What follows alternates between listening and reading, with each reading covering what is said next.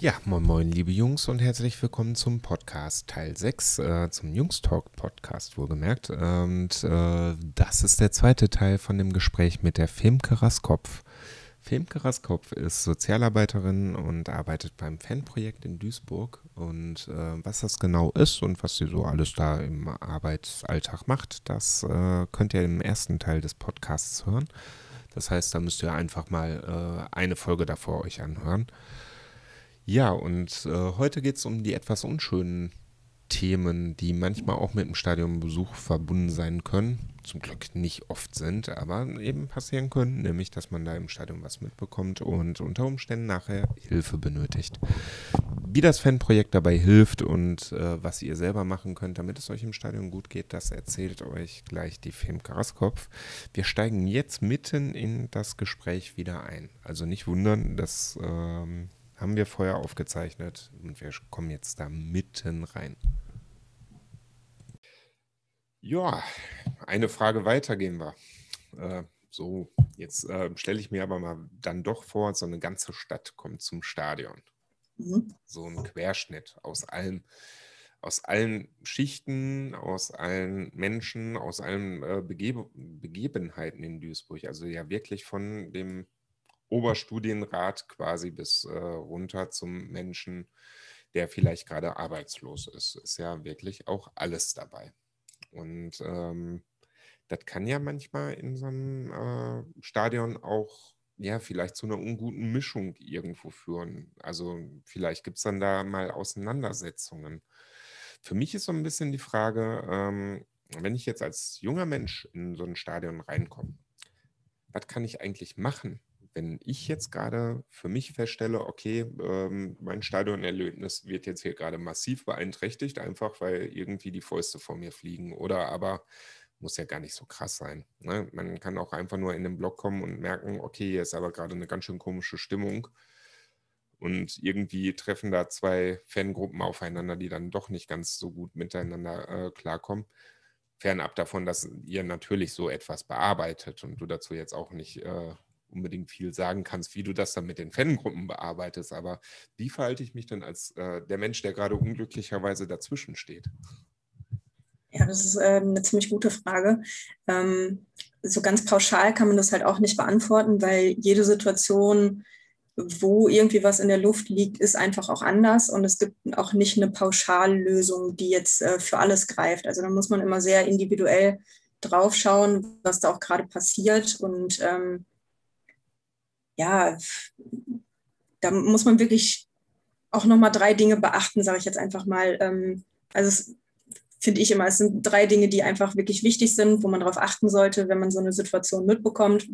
Mhm. Ähm, das ist äh, einmal sehen, dann urteilen und handeln. Ähm, also damit meine ich jetzt erstmal die Situation wirklich sehen und wahrzunehmen. Dazu gehört unter anderem dann auch einzuschätzen, wie viele Personen beteiligt sind, was sind das für Personen, ähm, wahrzunehmen, ob auch andere Personen die Situation bemerkt haben und wie die sich vielleicht auch verhalten und auch abzuschätzen, ob es bei einer Eskalation ähm, eine Art Fluchtweg oder Ausweg für einen selbst oder auch begleitende Personen gibt, dass man da einfach auch schnell rauskommt. Das ist mhm. erstmal so, so das Erste. Ähm, ja, und dann muss man die Situation auch einschätzen, also urteilen ähm, und den nächsten Schritt ähm, überlegen, Gibt es Personen, die man hinzuziehen kann als Unterstützer oder Unterstützerin? Ähm, überlegen, wie man auch selbst reagieren kann. Dabei muss man aber wirklich auch sehr gut auf sich selbst achten. Also das finde ich auch total wichtig, auf die eigenen Körpersignale zu hören. Ähm, wenn man selber merkt, ey, mir geht es jetzt gerade auch in der Situation nicht gut und ich kann jetzt auch irgendwie nicht wirklich handeln oder da eingreifen, dann sollte man es auch wirklich lassen, weil man bringt sich damit nur selber in Gefahr und ähm, da ist wirklich keinem mitgeholfen. Ähm, genau, und deswegen, da muss man halt überlegen, geht man die Sache jetzt auch verbal an, also über die Sprache, ob man da eingreift oder ob man vielleicht auch körperlich eingreift, im Sinne von jemanden wegziehen oder ähm, sich dann eine Unterstützung vielleicht auch bei Ordnern sucht. Ähm, das ist natürlich eben auch eine Möglichkeit. Also jetzt mal zusammenzufassen, ähm, erst gut überlegen und dann handeln. Also das ist auf jeden Fall schon mal sehr wichtig. Mhm. Ähm, manche Situationen kann man vielleicht alleine lösen. Meistens ist es aber gut und wichtig, Unterstützung zu haben, ähm, sich Verbündete zu suchen. Und ja, viele sagen halt immer, ja, man muss ja auf jeden Fall irgendwie helfen und Zivilcourage zeigen. Das ist auch alles wichtig und das ist auch richtig so. Aber ähm, genauso wichtig ist es auch, sich nicht selbst in Gefahr zu begeben und nicht den Helden oder die Heldin zu spielen. Ähm, mhm. Ja, weil letztendlich bringt man sich nur selber in Gefahr und dann kann man auch niemandem mehr helfen und da muss einem noch selber geholfen werden und dann, ja, bringt das vielleicht auch noch mehr wieder andere Leute in Gefahr. Also ist ja dann auch so ein Kreislauf. Und Zivilcourage ähm, kann genauso gut sein und bedeuten, wenn man sich ähm, ja für Unterstützung an umstehende Personen wendet. Also in erster Linie finde ich, ist es wichtig, nicht einfach äh, alles nur stehen zu lassen, so wie es jetzt gerade ist, ob, ob da jetzt was gesagt wurde oder ähm, tatsächlich irgendwie auch körperliche Angriffe sind, aber dass man das auch wahrnimmt, also dass da was passiert und ähm, nicht so völlig unbeteiligt ist.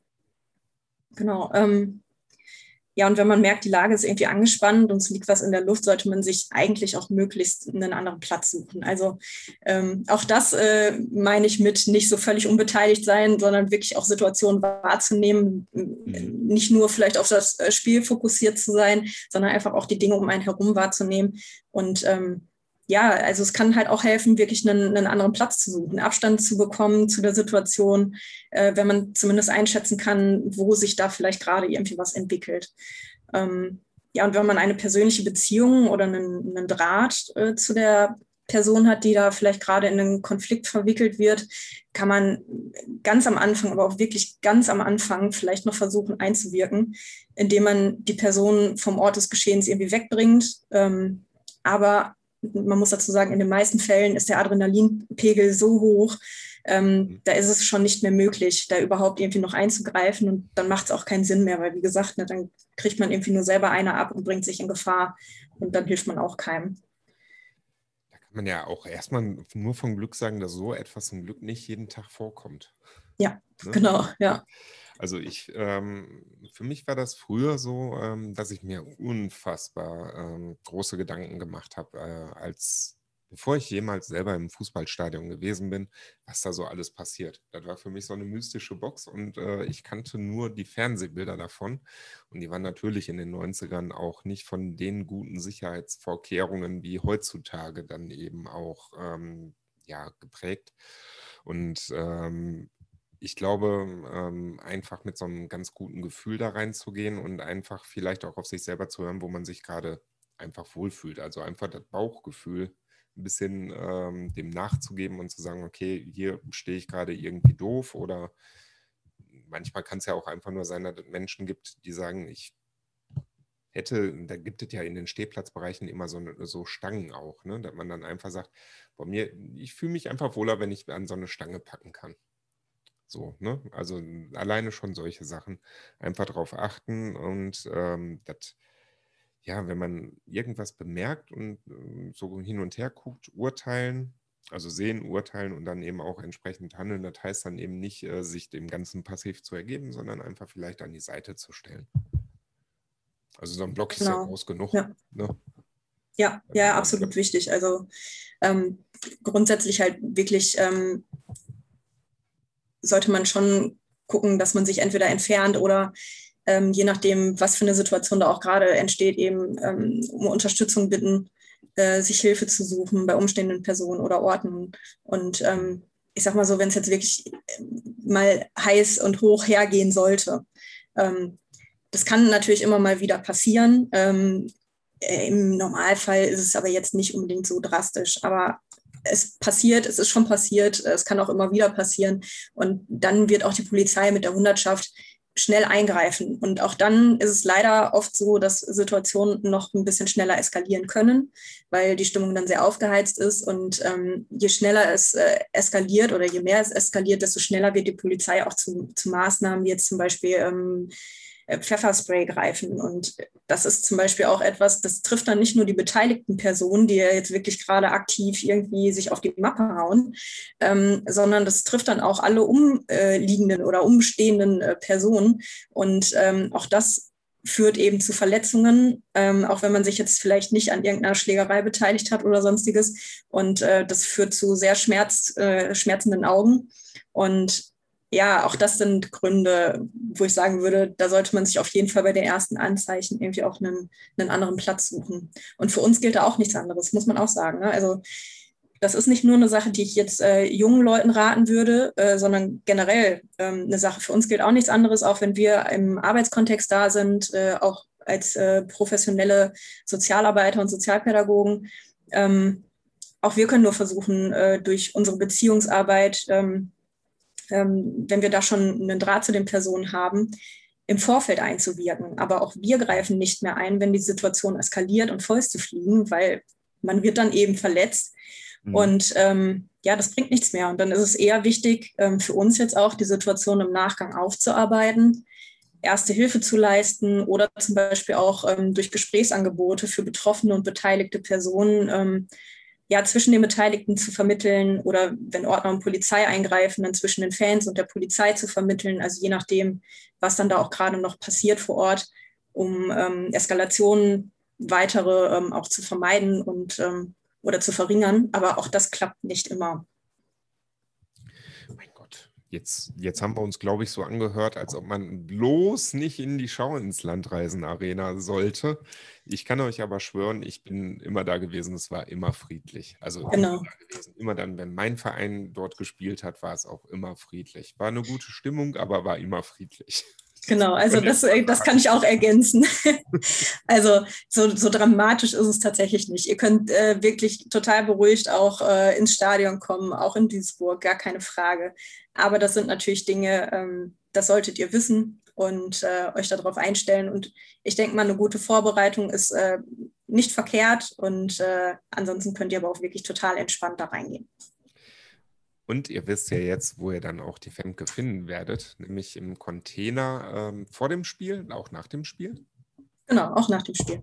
Ach, siehst du. Ja, dann, äh, wenn es danach Gesprächsbedarf gibt, wisst ihr, da an dem Container findet ihr die Femke genau. und die Kolleginnen. Genau, oder auch in der Halbzeitpause vor dem Stimmungsblock, also Block H, da stehen wir dann auch immer. So, jetzt gucke ich nochmal auf die Uhr. Wir haben natürlich schon jetzt gnadenlos überzogen. Äh, ich mache trotzdem weiter, weil mir die letzte Frage sehr wichtig ist.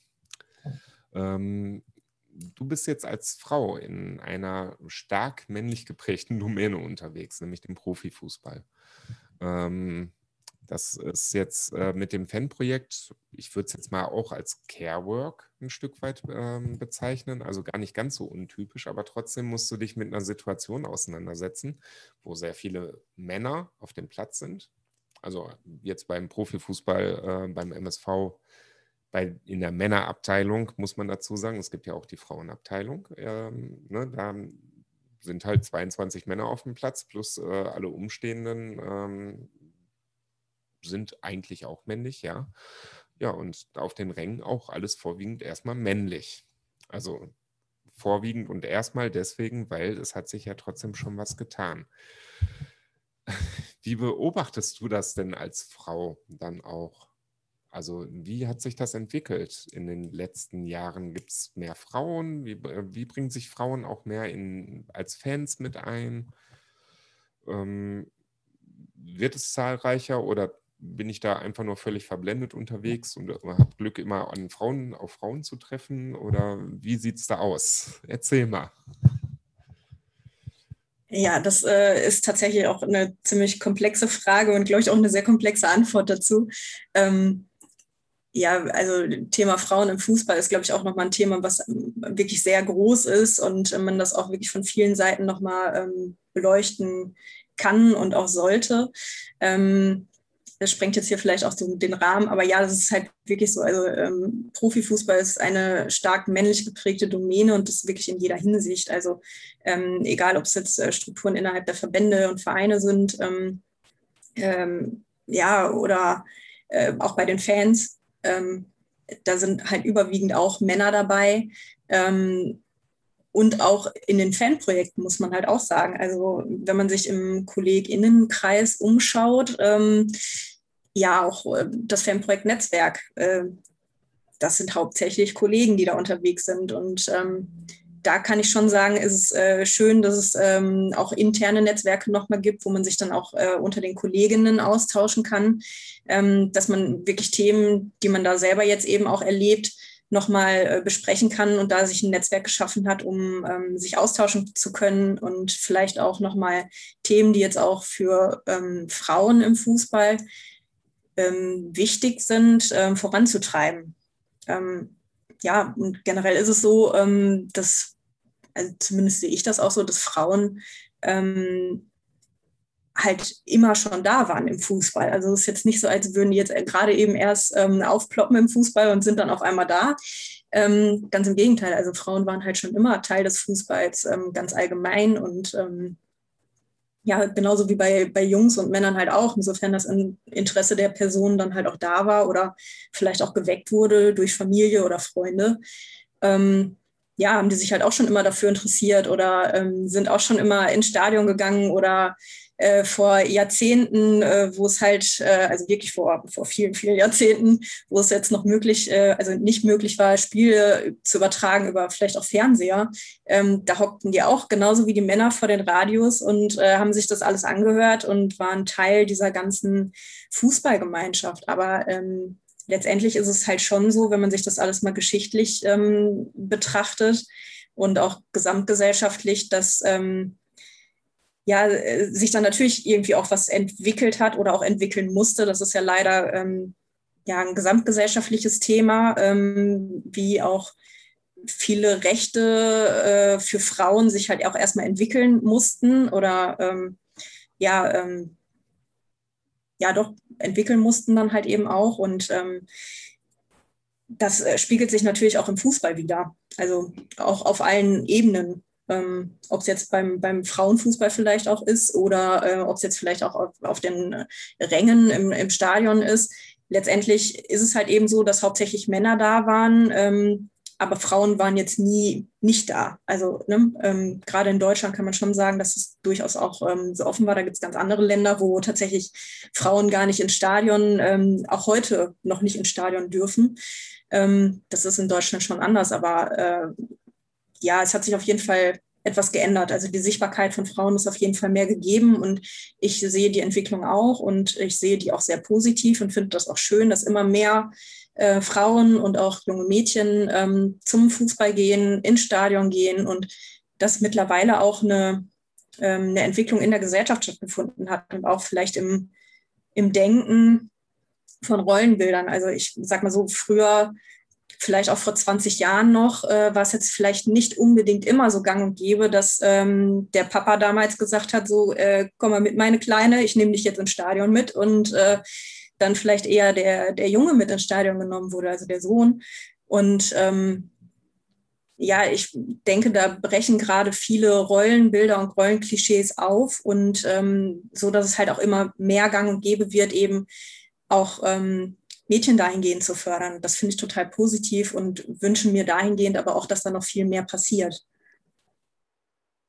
Ich kann mich da noch dran erinnern. Ich meine, das war auch, ähm, das war jetzt Mönchengladbach, wo das dann, ähm, wo das um ein aktives Fußballspiel ging, also wo das, ähm, wo ein Mann quasi, so wurde es öffentlich wahrgenommen, äh, zur Strafe quasi eine Mädchenmannschaft dann trainieren sollte, weil er einen sexistischen Spruch gebracht hat das ist äh, ja eben auch noch immer Teil dieser Männerdomäne halt. Ne? Und dann stehst du dann da und denkst dir, ja, und das soll jetzt eine Strafe sein, eine Mädchenmannschaft äh, zu trainieren. Und hm, schwierig. Ja, genau das. Also ich habe ich hab das damals auch mitbekommen. Also es ist jetzt noch gar nicht so lange her. Es ist jetzt erst ein paar Wochen her auch. Ähm, ich finde das auch total fatal, weil es einfach wirklich ein super fatales Zeichen ist. Ähm, und das einfach auch eine Geringschätzung ähm, für Mädchen und Frauen im Allgemeinen ist, aber auch gerade für die Spielerinnen, um die es dann da ja auch ging, ähm, dass das einfach auch wieder nicht gewertschätzt wird, dass ähm, ja auch, auch Frauen Spielerinnen äh, und äh, ja tolle Leistungen bringen können, dass das halt auch ein toller Sport ist. Also ich finde, das wird so richtig ähm, ja negativ runter gesetzt dadurch. Also alles das, was jetzt sich in den letzten Jahren auch nochmal positiver entwickelt hat, ähm, ja, das wird dadurch irgendwo auch wieder ein bisschen oder ein Stück weit zunichte gemacht durch so eine Aussage, weil einfach dann wieder gezeigt wird, ja, aber der Frauenfußball ist halt eben auch nicht so viel wert und das ist halt eine Bestrafung. Also du Armer, du musst jetzt äh, zu den Frauen und also ich finde, sowas geht gar nicht. So Sozialstunden bei den Frauen machen, so. Also das war wirklich, also das fand ich nämlich auch so fatal. Aber du springst, äh, du bringst da die Wertschätzung und auch oder vielmehr die Geringschätzung von Frauen auch als Spielerinnen, als Profispielerinnen auch mit ähm, ins Spiel. Und jetzt ist ja der MSV eigentlich mit einer recht erfolgreichen Frauenmannschaft. Also mal mehr, mal weniger natürlich, aber eben auch mit einer recht erfolgreichen Bundesliga-Frauenmannschaft eben auch am Start. Ähm, seid ihr nach dieser Saison auch noch in der ersten Liga oder sind die Frauen abgestiegen? Wenn ich das jetzt richtig ähm, mitbekommen habe, sind die Frauen abgestiegen.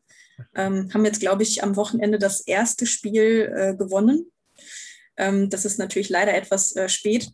Aber gut, immerhin haben sie nochmal Gas gegeben am Ende und äh, tatsächlich nochmal ein Spiel gewonnen. Freut mich auch total für sie, aber ähm, das ist natürlich spät. Schade. Ja. ähm, aber das wird kaum generell schon wahrgenommen. Ne? Also so die Frauenmannschaft ist jetzt nicht so das Thema wie die Herrenmannschaft. Also das fand ich jetzt ähm, schon so, dass das begleitet mich wirklich durch die Jahre, in denen ich in Duisburg arbeite. Sowohl beim äh, früher beim FC Rumeln als auch bei den MSV Frauen. Ähm, nachher dann eben die Mannschaft war, äh, war im nationalen Vergleich sehr erfolgreich und nie die Aufmerksamkeit gekriegt. Kannst du das, also hast du da eine Idee, warum das so ist? Oder ist das für dich so von der Idee her, ja, weil es Frauenfußball ist und weil das generell so ist? Oder ja, das, das, das erklären? Also äh, Erklärung finde ich tatsächlich auch sehr schwierig, weil ich ähm, äh, selber als Frau das tatsächlich auch nicht nachempfinden kann. Ähm, dass das halt auch nach wie vor immer noch ähm, in vielen Bereichen ja eben so ist, dass, äh, dass es irgendwie so eine, so eine Geringschätzung auch nach wie vor gibt, obwohl sich ja in den äh, letzten Jahren auch, auch in den letzten Jahrzehnten einiges getan hat. Aber äh, man merkt das ja in, in vielen gesellschaftlichen Bereichen auch noch. Ähm, ja, weiß ich nicht. Also in Duisburg ist das vielleicht jetzt auch nochmal so ein spezieller Fall, weil ähm, ähm, die Frauenabteilung beim MSV ja vorher nicht so existiert hat, also nicht so, wie es äh, jetzt halt eben auch ist. Ähm, die Mannschaft, die es jetzt gibt, die hat vorher eben beim FCR gespielt, ähm, bis 2013 meine ich, bis sie dann insolvent äh, waren. Und ähm, hätten dann die Möglichkeit gehabt, entweder nach Homberg zu gehen oder zum MSV. Ich glaube, das war irgendwie damals so in der, ähm, in der Überlegung, sind dann zum MSV gegangen und seitdem gibt es auch halt auch erst die MSV-Frauen. Ähm, und ich glaube, das ist halt nochmal so ein, so ein Ding, wo es vielleicht auch für viele in Duisburg oder im Bezug zum MSV dann schwierig ist, ähm, wenn man vom MSV spricht, dann auch gleichzeitig äh, oder direkt an die Frauen zu denken. Äh, mhm. so könnte ich mir das vielleicht zumindest ein Stück weit erklären, ähm, wie es halt in Duisburg ist. Aber ich glaube, dass es ein sehr generelles Problem ist, auch ähm, gesamtgesellschaftlich jetzt auch gedacht. Ähm, weil ich sag mal, wenn man jetzt vom Fußball spricht, spricht man ja auch, oder wenn wir uns jetzt über Fußball unterhalten würden oder das Thema Fußball aufkommt, ist es automatisch immer im Kopf, okay, es geht jetzt um die Männer. Ähm, wenn man die Frauen meint, muss immer explizit gesagt werden, Frauenfußball mhm. oder äh, Frauenmannschaft oder was auch immer. Und das finde ich alleine ist halt schon ähm, ja, ein schwieriger Punkt. Äh, und ich glaube, da muss sich noch sehr viel tun in der äh, Gesellschaft oder äh, auch verbessern, dass man da vielleicht auch sprachlich äh, nochmal angreift und das ganze Thema aufrollt. Und ich finde es auch gar nicht ja, schlimm zu sagen, äh, Frauenfußball. Aber dann fände ich halt auch schön, wenn gleichzeitig eben auch genauso gesagt werden würde, Herrenfußball oder Männerfußball, wenn ähm, dann der Sport gemeint ist. Weil ich finde, sonst äh, klingt das immer so nach Extrawurst der Frauen. So, und ähm, das finde ich schade. Und da haben wir noch ganz viele Sachen dabei noch gar nicht mal angesprochen, die da auch noch mit reinspielen. Ähm, die äh, auch was mit dem Thema Ungleichgewicht und Gleichgewicht zwischen Frauen und Männern im Profifußball zu tun haben. Ich danke dir bis hierhin für das Gespräch und äh, ich könnte jetzt noch drei Stunden weiterreden. Das geht mir immer so. Das ist völlig gemein, aber wir haben jetzt die 50 Minuten Schallmarke äh, überschritten. Wir müssen jetzt Schluss machen. Demke. Tschüss. Ja, vielen Dank, Sven, für die Einladung. Tschüss.